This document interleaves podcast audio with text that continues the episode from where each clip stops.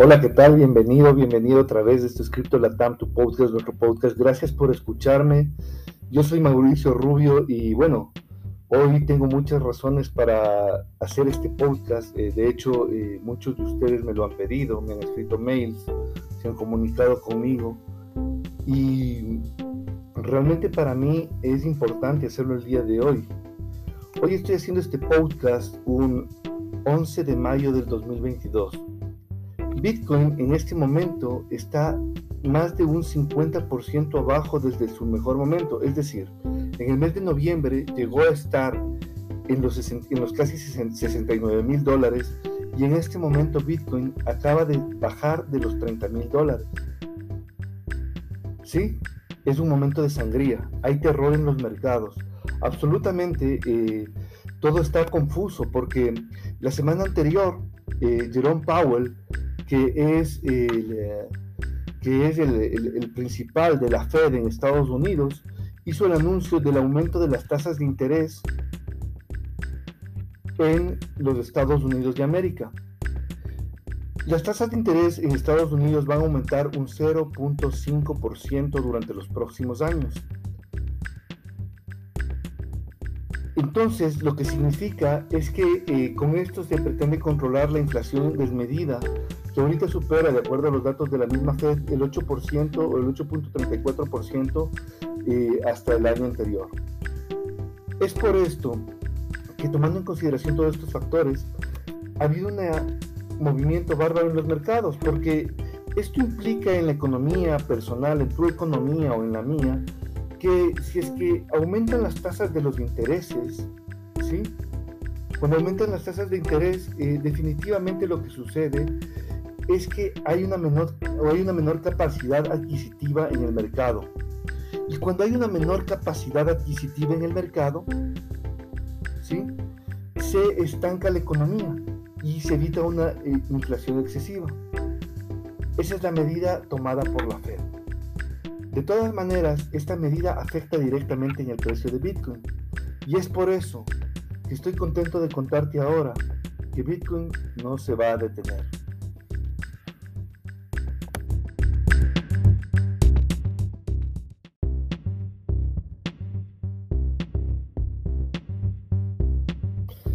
Entonces, debo empezar por contarte que creo que este mercado ignorante es tu gran oportunidad.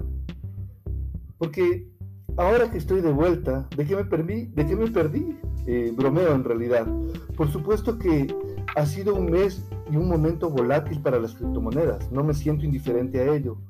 Por eso fue que dejé eh, una nota la semana pasada y un gran, y alguien a quien yo admiro mucho, el señor Ryan Dines, y me dijo que su colega, Rand Clauson Woodward, que ha estado actualizando también.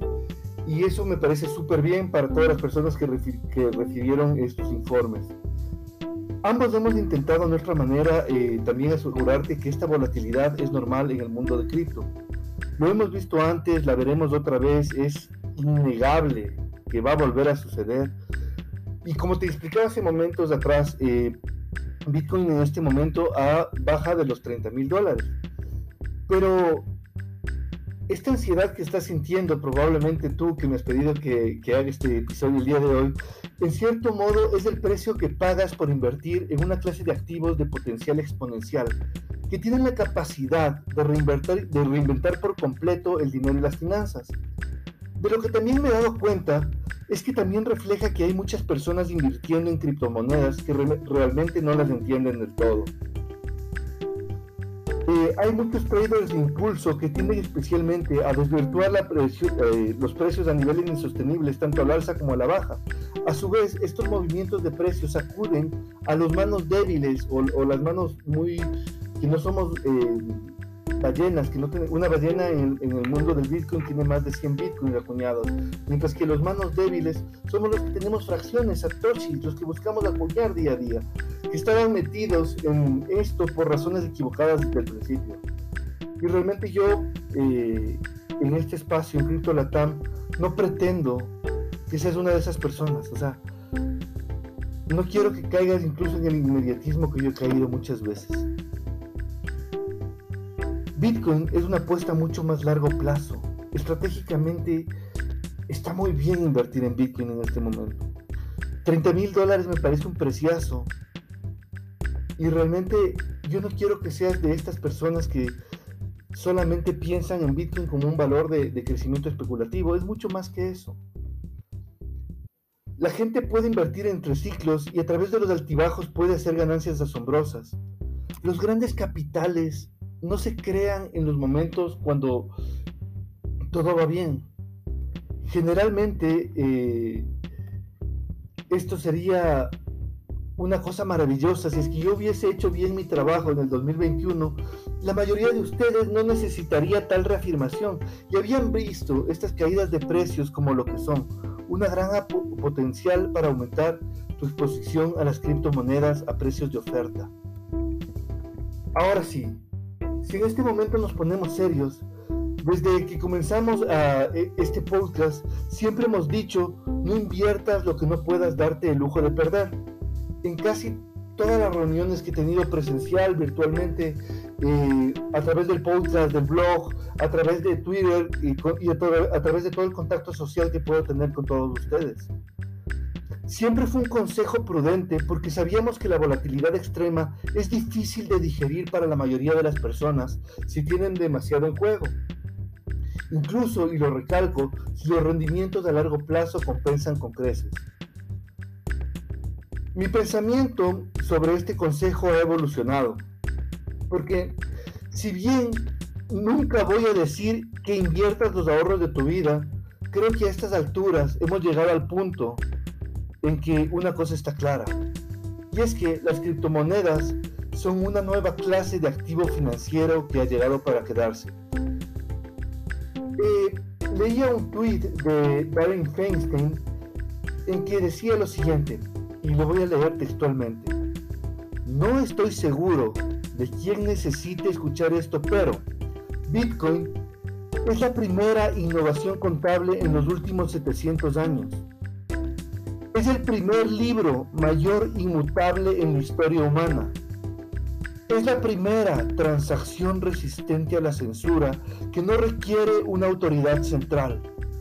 Es 100% público y con, una y con una capitalización por encima de los 1.2 billones en el 2021. Realmente tiene valor. Recuerda que a pesar de la volatilidad de los precios, en el fondo nunca ha habido tantas pistas de que nos estamos preparando para una década cripto. Y esto suena increíble, pero en realidad hay estados en los Estados Unidos como Texas, Wyoming y Arizona que buscan hacer que Bitcoin sea su moneda de curso legal. Tienes empresas como Google, Amazon, Apple y Facebook, todas trabajando en productos cripto. Y otro tweet que leí es que la Big Tech o las grandes empresas de tecnología en el mundo se están metiendo a lo grande en, criptomonedas en este año. En pocos días sucedió que los NFTs de Coinbase y Mastercard existen.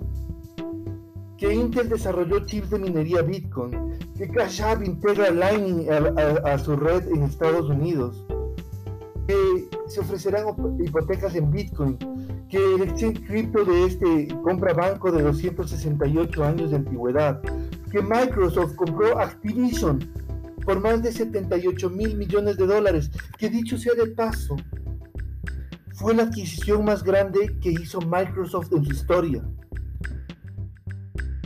Y la gran firma de inversión, por ejemplo, como Fidelity, dijo que Bitcoin era dinero superior y como lo revisamos en otro episodio de este podcast, Fidelity estima que puede valer más de un millón de dólares, un Bitcoin próximamente.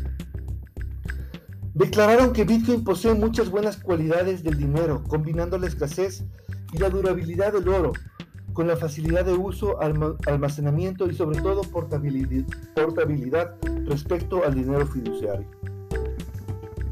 El documento incluso recomendó activamente a los inversores tradicionales que se expusieran a Bitcoin. Un punto al que volveré en un momento más. Pero el punto principal es este. A pesar de lo que digan los, los detractores del mainstream, no tengo ninguna duda de que no estamos preparados para un gran, gran año de adopción cripto. Hay pistas sutiles para aquellos que se toman la molestia de mirar con atención. Por ejemplo, los datos on-chain muestran la cantidad más baja de bitcoins en las direcciones de exchange en los últimos tres años. ¿A qué me refiero con esto? Hay exchange como por ejemplo Binance, Coinbase y todo este tipo de grandes intercambios donde tú puedes intercambiar tus monedas. Pero donde guardan. Te juro que Tesla no tiene guardado todos sus 1.700 millones de dólares en, en Binance. Hay billeteras privadas, con claves privadas. Y eso es lo que le hace a Bitcoin tan maravilloso. Entonces, lo que dice este, este, este gráfico que te estoy tratando de explicar es que realmente en los exchanges como Binance, como Coinbase, ha bajado drásticamente la tendencia de bitcoins a manos privadas. Recuerda que hay 51 millones de, de, millonarios en el mundo y que probablemente todos van a querer tener un bitcoin. Y hay apenas 21 millones de bitcoins, de los cuales 19 millones ya están minados. Y los próximos bitcoins esos, ese remanente que queda, esos tal vez eh, 2 millones o menos de Bitcoin que quedan en este momento, se minarán en los próximos 112 o 113 años.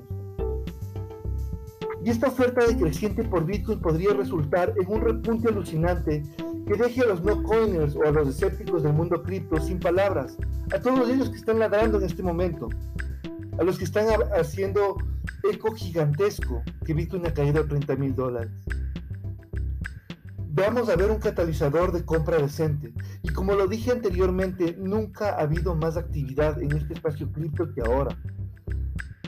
Lo que todo esto significa para ti, como inversor a pie, como los plebs que, somos los que invertimos eh, un poco de lo que tenemos, es que debes comenzar a pensar menos en esto como una forma de apuesta especulativa y más como una parte real de tu cartera de inversiones en general. Esta es una clase de activos que en mi opinión debería formar parte de las inversiones a largo plazo de todos. Y ojo, esta no es una recomendación de inversión. De la misma manera que la mayoría de personas posee bonos, acciones, propiedades y efectivo, ahora se debe agregar una pequeña parte en criptomoneda como una clase de activo estándar y único.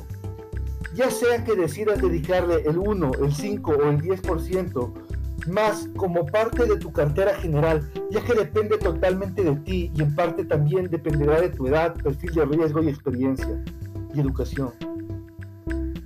Bitcoin es educación. Porque cuando te das cuenta de que en esta industria no va a ir a ningún lado, puedes tomar decisiones tácticas apropiadas para aprovechar al máximo este cambio paradigmático único de vida. Y estoy aquí para ayudarte con eso. Pero realmente tú puedes interiorizar si es que tomas esto o no. Después de darte cuenta de esto, el resto es mucho más fácil.